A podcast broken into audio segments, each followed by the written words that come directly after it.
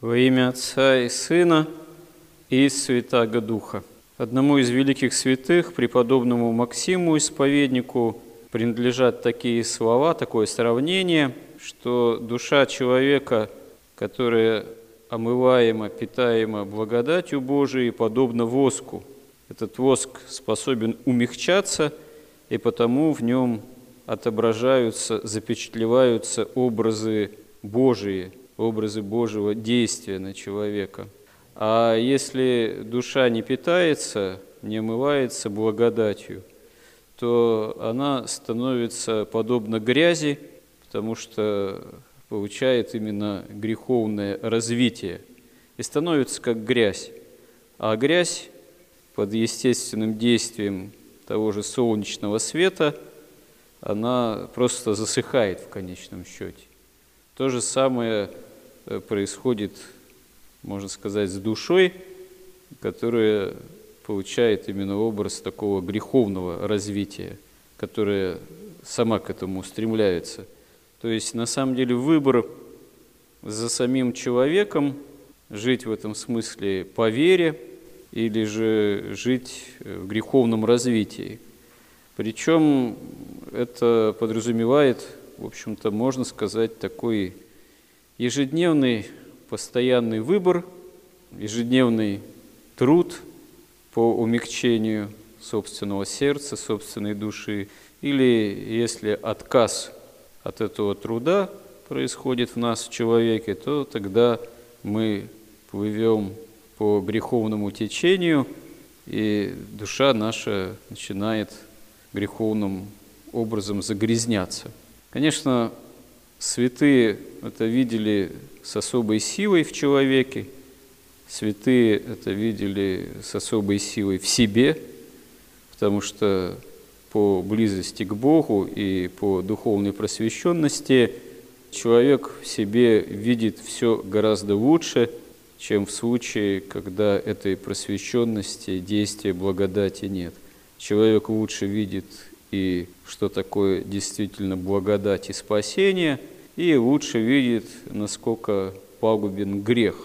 А вне действия благодати Божией, к сожалению, человек, мы не можем даже хоть приблизительно это все начинать осознавать, потому что в собственном смысле грех, вот эта греховная грязь, ослепляет человека, ослепляет сердце, действительно засыхает, тогда душа окаменевает сердце, и человек становится вообще к вещам духовным совершенно нечувствителен, не понимает в этом смысле каких-то самых важных вещей, и в греховном состоянии, почему и святые тоже говорят, что находясь в греховном состоянии, человек не в состоянии же не увидеть всю собственную греховность, потому что не сможет физически, психофизически этого перенести, и сердце его разорвется. Ни в состоянии увидеть сияние образа Божьего в себе, потемненного грехами, потому что произойдет тогда с человеком то же самое, он тоже психофизически этого не выдержит. Только именно умягчаемое благодатью, действием благодати сердце, именно душа, которая становится подобно чистому воску, на это способны. Но, разумеется, начинать нужно с малого, с самой жажды, стремления к духовной жизни, к свету благодати Божией. И если у нас это стремление будет, а это стремление, оно растворено желанием общения с Богом и желанием и заповеди евангельские исполнять.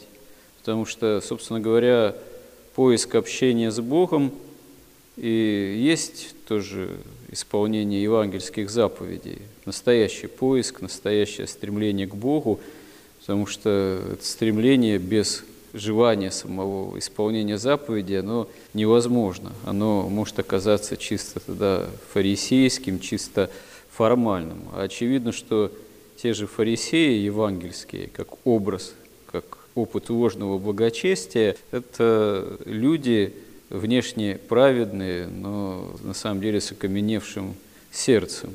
То есть их э, душа вовсе не была подобна вот этому воску, который действительно мягок от прикосновения божественной благодати, о чем говорит преподобный Максим Исповедник. То есть на самом деле, каково наше состояние, зависит именно от нашей веры и от нашего стремления жить по вере, каково наше духовное состояние. И если мы еще можем как-то пытаться что-то изображать перед людьми и вводить их может быть, в заблуждение порой своим таким показным или ложным благочестием, то естественно, что у Бога это не обманешь. Вот. И насколько наша душа действительно умягчается или засыхает, согласно вот этих образов, это Бог э, прекрасно знает, прекрасно видит.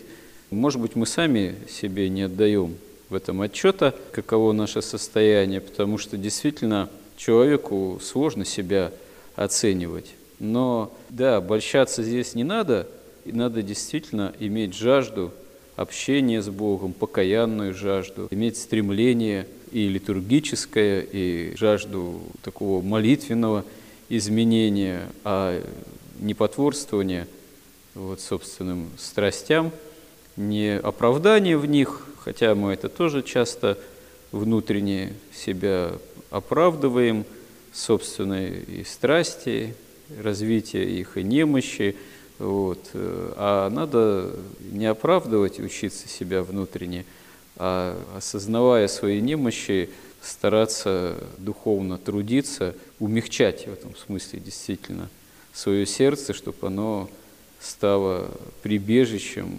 благодати Божией, открытым для действия божественного света, света Христова, спасительного для нас. Аминь.